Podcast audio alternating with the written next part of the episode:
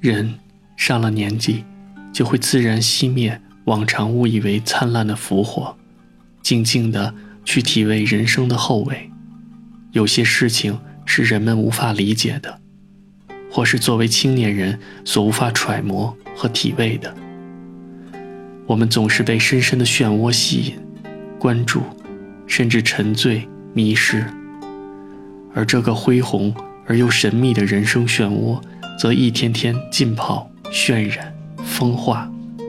岁月会让约定、让信念飘作云烟，让青春、让激情消失苍茫，也让人深知，即便是一目了然的恶行，也难于以自己的一腔正义去扑灭。于是，我们学会了旁观和退缩，满脸的裂纹。埋藏了一层层的生存经验。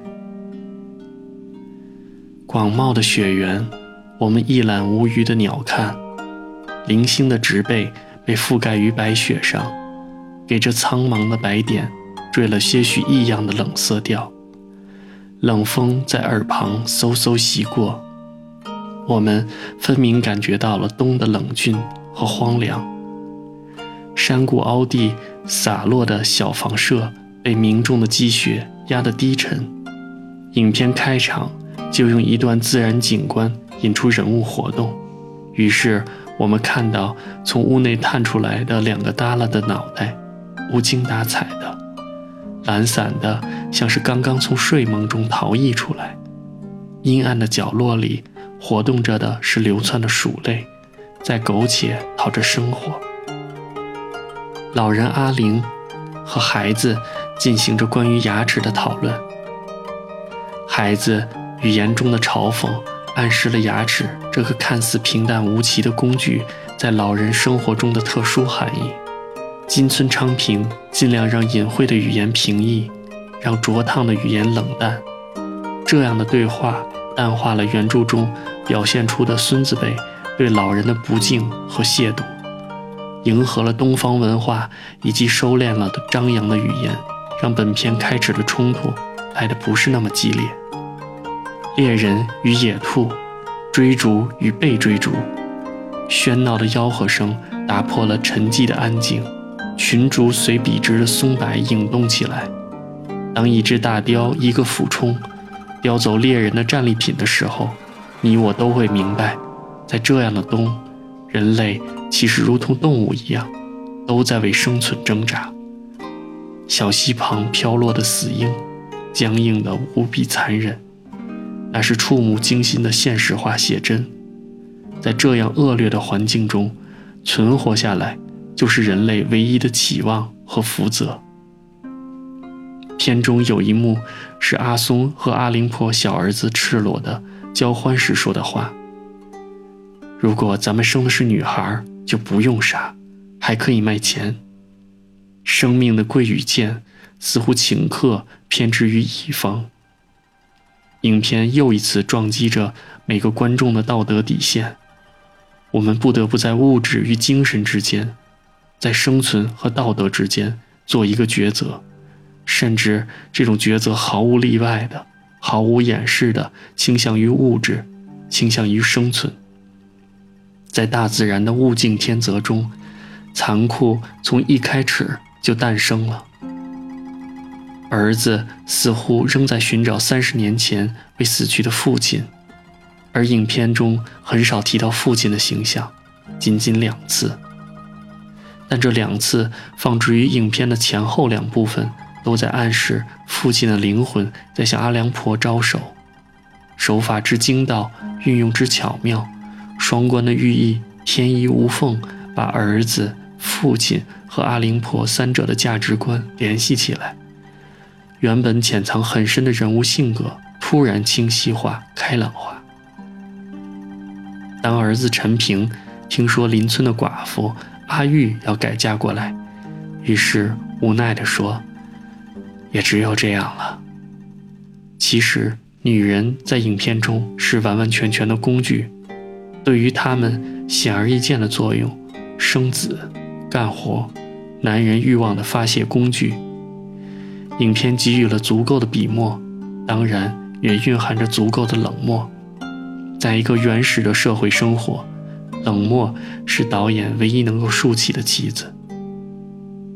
与原著中阿玉的姗姗来迟相反，片中的阿玉到来的匆忙且目的纯粹，因为这里的生活相对较好。他不加修饰的狼吞虎咽，吃到鳗鱼时流露出的欣慰满足自然真实。婆婆与媳妇之间真挚而淳朴的感情，让这样一个暗色调的电影有了生气和质感，同时是第一次正面描述生活的艰难。女巫家偷村里过冬的食物事件，是村里原始生活又一次的反应。人们赖以生存的食物，就象征着生命，即使是一家人祈求饶恕，也无法挽回其被活埋的悲惨命运。我这个时候也不愿意把怜悯同情施于其上，只撑着自己的眼睛目睹了这一切。在这里，食物就是一切，偷取食物就是剥夺别人的生存权利。村里人用自己的方式惩治了贪婪者。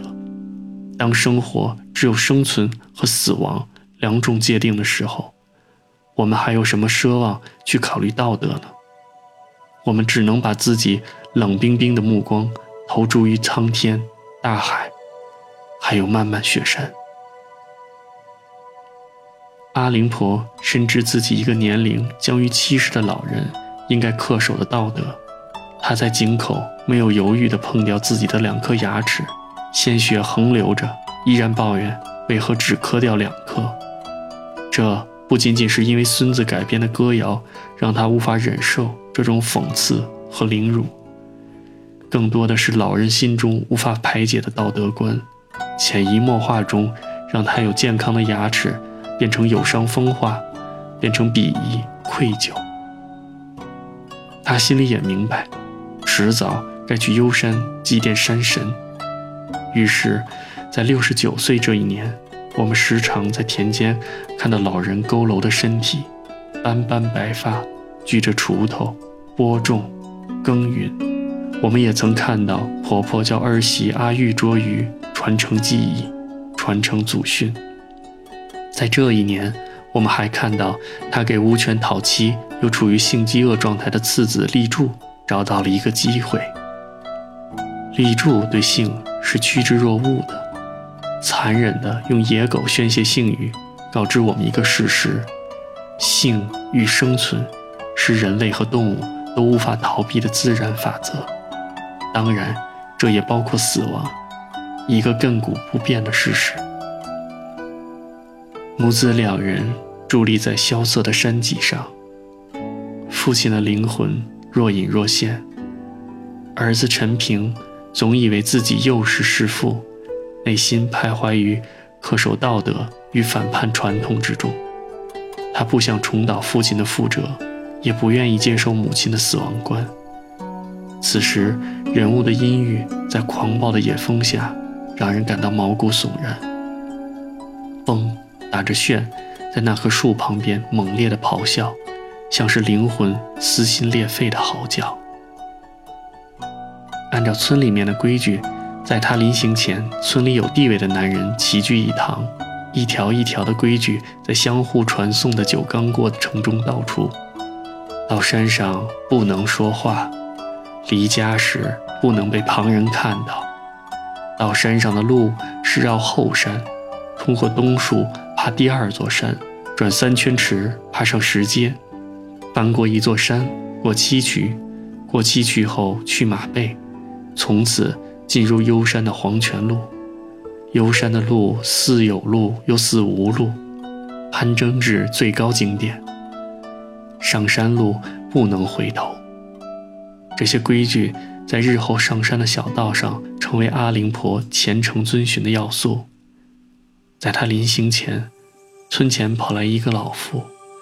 抱着他的双足啜泣，他懦弱、畏惧死亡的哭诉，与阿玲临死前的安静镇定截然相悖。看淡生与死的界限，平静等待冥冥中的历程，咫尺天涯。其实对于他，那是咫尺生死。几声狗吠，树上猫头鹰窥视着这对母子。迟暮的老人与无奈的儿子，踏着眼前崎岖的山路，两旁的树枝上已经长出了阴绿的新芽，融化的雪水依着岩石滑落到山涧。冬的桎梏俨然已经荡去无存。猛然回首，村庄依然杳无声息。阿玲轻轻在儿子肩膀上一拍：“走吧。”其实，山也依依，人也依依。两人一路言语颇少，多用肢体传递和交流。一路上，儿子只说了一次话，是表述对古训的不解，也是对老人祭山习俗的怨诉。习俗和传统是不可违背的，这是一种文化，包容着宗教信仰，是一种最有力的禁忌。单纯的个体群体的信仰和传统间是无助的，没有丝毫的背抗。一旦这种信仰被破坏，毁灭的不仅仅是个体，群体信仰的坍塌，将是会带来整个部族的毁灭。记得看电影《亿万年前》的时候，神秘广阔的原始森林中活动的部族，因为赤裸裸的被世人发现，思想也被赤裸裸的清洗、灌注、替换，脆弱的信仰和传承，在一代代的传承过程中轰然倒下。荒郊野岭，尸骨未寒，满目苍夷，皑皑皑的，犹如未融的积雪。洒落在山谷间，乌鸦游走于腐尸碎骨，呱呱的叫声，残酷而又透着凄凉。阿灵婆盘坐于白骨丛中，在幽山纷纷扬扬的大雪中迎接死亡。那种平静、豁达，在瞬息间，有种荡气回肠的悲壮。阿灵婆的生命。存在的意义，已经在这死亡中做了了断。他顽固，或者说是近乎愚昧的信念，坚守到了最后。金村昌平以一种完全东方式的哲学理念和审视人生的角度，让阿灵婆如佛般的作画，而这，对于我来说，是给浮躁的心一个久久的寒战。是给疲惫的肢体一个长长的慰藉。无痕的大雪让整个山峦顿时变得白茫茫。依然的冷风，依然的村庄，依然的人，依然的草，依然的雪，生命依然循环往复。袈裟吉唱着自编的歌谣。上幽山的日子下大雪，树墩家的阿玲好福气。我至今只看过金村昌平的两部作品《鳗鱼》和《幽山解考》。鳗鱼的作用，当我在看第一遍的时候是不清楚的。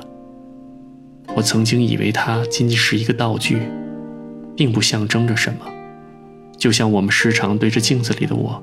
时而张牙舞爪，时而细雨绵绵，时而疯癫张狂，时而稳重羞涩。